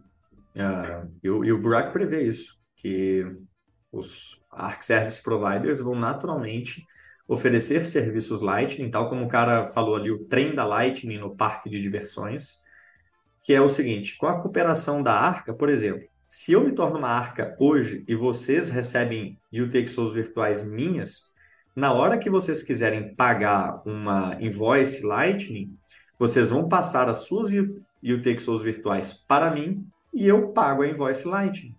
É, é o mesmo paralelo da FedMint. Né? A FedMint, desde o primeiro processo lá, ela fala, olha, você paga a invoice Lightning com eCash. Como é que é? A federação tem uma conta lá dentro. E aí você deposita eCash na conta da federação, a federação paga, paga a invoice. E se a federação não quiser cooperar com você, você resgata. No caso da UTXO virtual, você resgata. É, se, a, se o dono da arca se tornar não cooperativo ou morrer. É, o que eu acho que é bullish para Lightning, sabia? Porque eu acho que, se, você for pensar a Lightning hoje, por 18 mil nodes, 85 mil canais, você fazia aquela conta lá de cima, você fala assim, caramba, não tem como todo mundo ter canal. Vamos precisar de outra coisa. Aí o Burak traz o, a, a UTXO virtual. Você fala, pô, sobre esses 17 mil nodes de hoje, a gente pode trazer centenas de milhares, milhões de pessoas que vão viver dentro de UTXOs e vão aumentar o meu fluxo. Isso me incentiva a virar uma arca. E aí eu acho que os, os node runners eles vão ter que caminhar nesse sentido, de se tornarem arca é, e, e, os node runners que são hoje 20, 30 milhões de sats em nodes de um, um Bitcoin ou dois de capacidade total, podem ser as arcas no futuro, né? Porque um node de 20, 30 milhões de capacidade no futuro vai ser uma coisa muito grande, no, né? Em 10, 20 anos. É bullish para Lightning se você resolver entender isso e não brigar muito com a realidade. Né? Se você quiser que a Lightning seja assim, não, mas vai ser microtransação para todo sempre. É, não sei se vai ser para todo sempre. Porque hoje já está todo mundo correndo de microtransações na Lightning. É, é, não custodial, né? Se você usar uma wallet of Satoshi, é uma coisa. Mas se você está usando o seu próprio Node, você já sabe o que, que é o calor na pele de, um, de microtransação. Você já não quer mais microtransação na Lightning. Ou seja, só bancos mesmo vão ter canais Lightning, é isso. São bancos. É, as arcas, né? As arcas e alguns poucos. Talvez ah, tenha espaço para node runners que não sejam arcas, mas que fazem, sei lá, se especializaram nessa em serem excelentes é, nodes conectando grandes arcos, numa espécie de sinergia entre nodes, node runners Lightning e arcas. É... Então, Sim, a questão de escalabilidade, eles vão precisar ter de um dinheiro equivalente a um grande centralizador de, de usuários, né? Hoje. Acho que a Arca vai um passo além na questão da centralização. Se quem, quem torcia o nariz para qualquer sinal de centralização na Lightning, agora vai endoidar na, na Arca, porque a Arca é um convite ainda maior à, à, à concentração. Mas é como eu digo, né? É como se fosse um não, mas... feito do jeito certo, assim. O cara não, não e, nada, e tem... Eu acho que é, é sempre importante reforçar a questão do saque é, digamos, saque, chamemos-lhe assim, a qualquer momento e trustless, porque isso distingue de praticamente todas as outras uh, situações similares do passado. O fato de eu não me importo que haja centralização se a entidade central não conseguir fazer nada que me impeça de sacar. Não tem problema nesse caso. Não, é? não tem problema haver uma arca muito grande, é, desde que o por protocolo eu consiga fazer o saque sem que eles consigam fazer nada para evitar isso. Portanto, isso aí é uma diferença enorme face a sidechains, a vários tipos de, de, de, sintéticos, coisas assim, que é essa, essa soberania total do usuário. Eu estou com curiosidade depois de ver como é que isso é materializado, até fazemos uns testes e tal, assim que saírem as primeiras versões, mas isso muda tudo, isso muda tudo. Portanto, ele é rápido, escalável e você mantém a soberania. Até agora, essa combinação era difícil de atingir. Bom, eu acho que a gente vai, pelo menos pelos próximos 10 anos, aqui nesse formato de naquele, daquele gráfico, né? Até, até saiu da tela, não sei se eu apertei alguma coisa aqui, mas naquele gráfico de on-chain, Lightning e, e Liquidity Pools. A gente tem, digamos assim, um framework para receber uma carreta de gente agora é, sem a preocupação se isso vier a cabo, se a gente passar BIP 119, é, mais uma carreta de gente sem o, o BO que a Lightning poderia oferecer por conta do, do footprint on-chain e da, das várias demandas que ela tem. É, na, no, na Arca, só quem tem que estar online é o service provider, por exemplo. Você pode receber offline. É, Exatamente. Arca, é, a gente está bem, bem posicionado aí para. Ah, em resumo, a Arca vai comer wallets Lightning custodiais e alguma parte do projeto das FedMints. Eu estou curioso para ver como é que o mercado vai ver UTXOs virtuais versus eCash. É... E acho bullish no final. É, também. Deixa-me deixa só responder à questão do Stanley, que, que, que Tem é, supersets, ele... Ah, tá bom. Aí depois você passa. Deixa eu só dizer rápido o Stanley, que ele diz que o problema não é centralizar, mas quebrar o vínculo com o montante. Pelo que eu entendi, não é nunca quebrado. O cara, tudo bem, pode ter ali um momento em que a arca tem que dar uma liquidez extra, mas a qualquer momento os participantes podem eh, resgatar e, portanto, o vínculo nunca é quebrado. Eh, você nunca corre risco eh, de, ehm, de, de, de, o cara da arca poder roubar o seu dinheiro ou qualquer coisa assim. Isso é totalmente impossível por protocolo.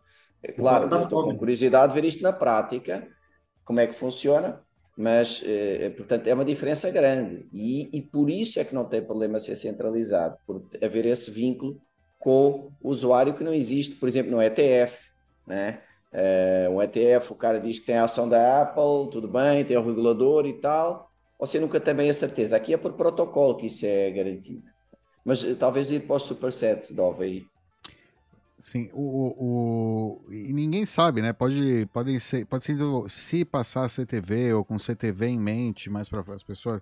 De repente tem até uma solução na própria Lightning. A LND implementa um tipo de protocolo, ou protocolo entre os, os provedores de eh, custódia Lightning, que eles virem um tipo de e-cash, eles mesmos desenvolvam para se manter, né? Como uma, uma estratégia de sobrevivência até é, que criem, gerem o seu próprio esquema, né? Ele já tem essa liquidez, já tem as carteiras, já tem né, a base de usuários, o efeito de rede.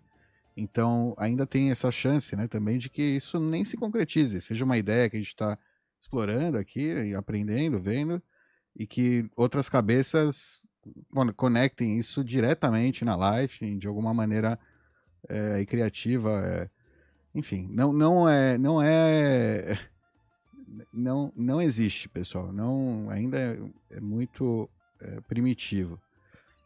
É, alright, vamos lá. Deixa eu. O pessoal né, que tá achando, arcas, agora vai ter arca em tudo quanto é lugar. Não, não... calma. Hold your horses. É, hold your... Não, não é, é. Calma, não é. É. é última pergunta aqui. É, no One mandou, aproveitando que, que o Diego está aqui. É, ele pergunta sobre carteiras Lightning. Se eu enviar, ele fala que se eu enviar um BTC para uma Lightning custodiante, né? por exemplo, a Wallet of Satoshi, depois passar para outra, Moon, Blue, qualquer, né? outra carteira Lightning, e depois voltar para uma hardware wallet, ou seja, fazer swap aí para uma hardware wallet. Vocês veem aí como um método quase ao nível de CoinJoin? É, gostaria da, das suas opiniões sobre onde e, e ou como seria possível rastreabilidade aí nesse esquema que ele falou. Espero ter sido claro. Obrigada. Ah, obrigado, ó, público feminino. No one. eu acho que tem que usar todas, todas a, o, o, especialista aqui em privacidade. Eu tô com o papo aqui que, que é o. É, né? É, é, mais de privacidade. Não, é, não tem nada a ver com Light, né? Eu via carteiras. É, olha, não tem nada a ver com CoinJoin. Né? Você, em todo esse processo aí, você vai herdar o histórico da UTXO do último, é, ou seja, o que você receber né, de Bitcoin, vai ter o histórico da última parte, né, do último canal, ou, enfim, do swap, né, no fim das contas, da empresa de swap, né? Então aí a única preocupação de rastreabilidade que você teria é, é da, é da, empresa de swap, né? VPN, Tor, não deixar nenhuma informação privada. Ou seja, esses pulos que ele falou de uma carteira para outra Lightning eh, são indiferentes. O que importa é o passo final, esse swap que você dá da Lightning para. Quando vai para sua carteira on-chain, é, e depois como você vai usar aqueles fundos on-chain, né? Porque aí a carteira, aquela carteira de swap ela pode ter uma certa ideia, ela, dependendo do, so, do, sei lá, do site e tal, analisar a máquina que você usa, mesmo que você não use IP, ele sabe que você é uma entidade, né? Você, mesmo que você mude o IP toda vez, dá para de repente deduzir que você é uma entidade, a mesma entidade. Então aí, aí o ideal seria igual fazer com Enjoy depois, né? Se você usar o mesmo serviço, sempre tiver, enfim, a recomendação, né? Talvez é usar vários serviços diferentes, máquinas diferentes, até sei lá. Não é não é... Eu caí aqui, Doc, mas eu queria comentar só que, dependendo do, do seu tamanho, do tamanho da. Enfim, da sua importância e do tamanho da sua transação, é não existe incentivo para os caras irem atrás de toda essa salada que você fez antes. Não, não, é, não tem, a salada não tem problema. Então é sempre relativo. Não, o que eu digo é que não é coinjoin, né? Você, ou seja, você vai. É, é se você quer desvincular da pessoa que te mandou primeiro e aonde está armazenado on-chain no final, legal, isso você conseguiu. Não tem Tipo, o cara que te enviou não vai entrar em contato com as duas carteiras e tentar, ou, ou vai, né, como é que chama? Vai é, fazer mandato para receber o IP de quem conectou, com, enfim, não, não é, é, é muito mais difícil, dificulta muito mais o trabalho aí de análise. Então, funciona, mas não é um CoinJoin, ou seja, on-chain você tem o rastro, por exemplo, se você trocou com alguém no swap e veio de uma carteira que está numa lista negra, não sei o que, você está você tá na lista negra. A sua UTXO está né, tá na lista negra, digamos. Não é o CoinJoin. Não passou por um CoinJoin que dá para desvincular 100% daquela origem. Ou seja, é como se para on-chain parece que o cara, sei lá, o cara roubou da Mt. Gox, aí ele está vendendo né, nesse e abriu um serviço de swap aí, anônimo para trocar para né, desovar esses satoshis. Então, quando ele envia para você diretamente, você agora está conectado com aquele. Você não fez nada, não tem nada, tá? Mas algum dia, de repente, você for gastar, você pode ter uma situação é, não, né, não agradável que alguém fachando, né? Por causa dessas empresas de análise da blockchain, que você é o cara, né? Quando a gente sabe que é são, é ridículo, essas heurísticas são ridículas porque tem essas ferramentas, né? Como eu acabei de falar, um cara que roubou da coisa pode estar tá trocando liquidez Lightning por é, fazendo swap para você on-chain, você está recebendo essas UTXO sem nem saber né, que a procedência dela é está sendo investigada por alguma empresa de análise da blockchain. Então, é, com o tempo vai se perceber que, é, né, que não faz sentido perseguir esse tipo de pista, mas ainda é, existe essa, né, esse, essa assimetria de informação em empresas de análise da blockchain com muito investimento aí, muita é, muito hype, aí, vendendo muito hype para reguladores. Então eles têm que estão né, tendo que entregar algum tipo de trabalho. E não querer usar uma arma só, né, o Dog também. Compra peer-to-peer, tenha um celular, né, daqueles com chip anônimo, é, faça o CoinJoin, usa essas carteiras Lightning. Não tem por que escolher uma arma ou outra na guerra, né? Tipo. Vende umas pode... vende umas rifas, é. Você... mas você pode fazer um, misto de coisas aí que eventualmente te deixa bem ou suficientemente bem, é, digamos assim, protegido, né, desse tipo de análise. Exato. É... Última perguntinha do Supersets. Só rapidinho e fechamos. Obrigadão aí, Diego, pela, por estar aí com a gente. Nossa. Uma hora e 45 aqui, a gente já está ao vivo. É, só a última perguntinha. É, Naíbe pergunta como está em Rolante. Ó, vocês ficaram sabendo? A cidade Rolante, no Rio Grande do Sul. Tem aí Naíbe, mais de. Tá é, é, Naíbe. Naíbe Bukele, ele assiste aqui. Ele vem aí. Pô, você não sabia, Racher, que ele tá com a gente? Dom Presidente? Não sabia. Fala português também. Então. Ele, tá, ele pergunta como tá lá em Rolante, tá, tá querendo saber, né? Tá, tá sentindo invejinha, eu acho. Que é, parece que é a cidade com mais é, lojas que aceitam Bitcoin, talvez fora de El Salvador, né? Não sei, mas acho que tá, até, enfim. É, e eles perguntam se eles têm um node próprio como gerir. E se, ele, se poderiam as comunidades se associarem a uma ARC. Eu, pelo que eu sei, é, porque eu acompanho a Coinus, né? Acho que eles, eles meio que estamos usando a infraestrutura da Coinos, coin.os. É, o que eles estão fazendo é levando essa. É, ou seja, apresentando as lojas a essa, esses provedores de serviço aí de liquidez, que é muito bom, é bastante bom, cobra acho que 0,1%, 0,1%, do, do, do, como é que chama? Do, do vendedor lá, dos vendedores, e é todo o custo dele ali do processamento. Recebe Bitcoin, ele pode. É, o Bitcoin que ele recebe pode ser transferido via Liquid, ou seja, ele recebe ou Liquid, ou é, Lightning, ou Bitcoin on-chain, né, no negócio. Os vendedores usam coins, é isso? Isso, eles estão eles ah, usando coins. Não tem um servidor da cidade. Eles estão usando uma, em vez de inventar a roda do zero, estão usando uma empresa, né, séria, um cara é uma é, é uma empresa séria, é um esquema legal aí, que é porque porque tem essas três opções: Liquid, é, Lightning e on-chain. E para o vendedor, é, para o dono da loja, ele tem lá na carteira dele liquidez nas três. Ou seja, o que ele recebe lá, seja por Lightning, on-chain, on-liquid, ele pode usar por Lightning, on-chain, on-liquid.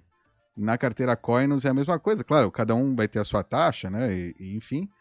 É, e aí tem, é legal que dá um incentivo, né, para o cara usar Liquid quando, quando tiver a oportunidade, usar Lightning, é, enfim, né, tem uma... É bem mais fácil para o cara começar a usar também, não? É, super simples, simples, tem, e, e, e para quem está comprando, né, e pode chegar lá com qualquer opção, e pagar na loja, não precisa se limitar, né? Ou a Lightning ou on-chain, tem até Liquid, tem até essa opção. Bom para Coinos também, né? Muito. Sim, eles estão super empolgados, por isso que eu, eu tô vendo mais sobre rolante, por causa da Coin, porque eu sigo a CoinOS, né? O, o cara tá super empolgado, que é o, é o primeiro, acho que, grande cliente, né? Digamos. É uma cidade, né? vários clientes no mesmo espaço, assim, então dá um, é quase é, um caso de teste, né? Pra, até para a empresa. Então eles estão estão curtindo aí. Parece que está dando, tá tendo adoção. Então o pessoal, é, como deve ser bem fácil o onboarding, né? Ou bem, não tem custo. Só tem custo se você tiver negócio, né? Essencialmente. Então é, eles estão conseguindo é, fazer. A gente tem que chamar eles aí, né? Vemos o pessoal de rolante aí para participar aqui nos Bitcoinheiros, conversar. Fala, fala, Igor.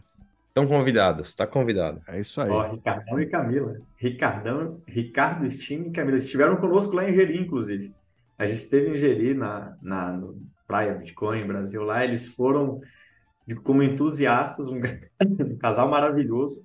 Eu tenho certeza que vai dar um bom, um, um bom programa. O Ricardo está com uma ideia, umas ideias fantásticas lá para a cidade que eu vou, vou deixar ele, ele falar. Eu o conheço como um Node Runner do grupo do Telegram. Ele foi um dos primeiros, assim, maiores entusiastas rodando no Node Runner prolífico. Tivemos um canal muito bom por muito tempo. Até hoje ele tem um canal com, com outros plebs ali do, do Node Runner Brasil. É, dominou toda a dinâmica, escreveu tutorial, guias para as pessoas. E aí, daqui a pouco, fomos a Geri, nos conhecemos e voltou, explodiu. Tá saindo no, no mundo inteiro agora, fazendo palestra, está fazendo isso. Bom, vou deixar para ele os, os planos do, da, da cidade do mundo. Show. Diego, vocês vão gostar dele. Obrigado por vir mais uma vez no canal, pelo tempo aí. Desculpa que foi extenso, mas era um tema é, longo e que, que realmente merecia. E obrigado por ter preparado toda a apresentação, ter se dedicado para para ir a fundo na, na ARC para poder explicar para a gente também. Foi ótimo para mim a experiência e, acima de tudo, uma honra estar aqui com vocês de novo. Vou disponibilizar logo em seguida o link da apresentação para vocês e a quem quiser é, baixá-la, tirar dúvida, é só mandar aí no, no, no, no vídeo né, do, do, do YouTube de vocês. E obrigado, mais uma vez. A honra foi minha. É, a qualquer convite, eu sou presença aí que vem com, com toda a alegria fazer parte desse, desse palco aqui que, que já contribuiu tanto comigo e com tanta gente aí no, no Brasil no que diz respeito ao Bitcoin. Que siga, siga, sigamos a jornada de hiperbitcoinizar aí a geral. Obrigado, Ivan, Dove, Reicher, Becas. Tamo junto. Obrigado. Obrigado, Diego. Grande abraço. Obrigado, Diego. Valeu, pessoal. Até a próxima. Semana que vem tem mais. Tchau.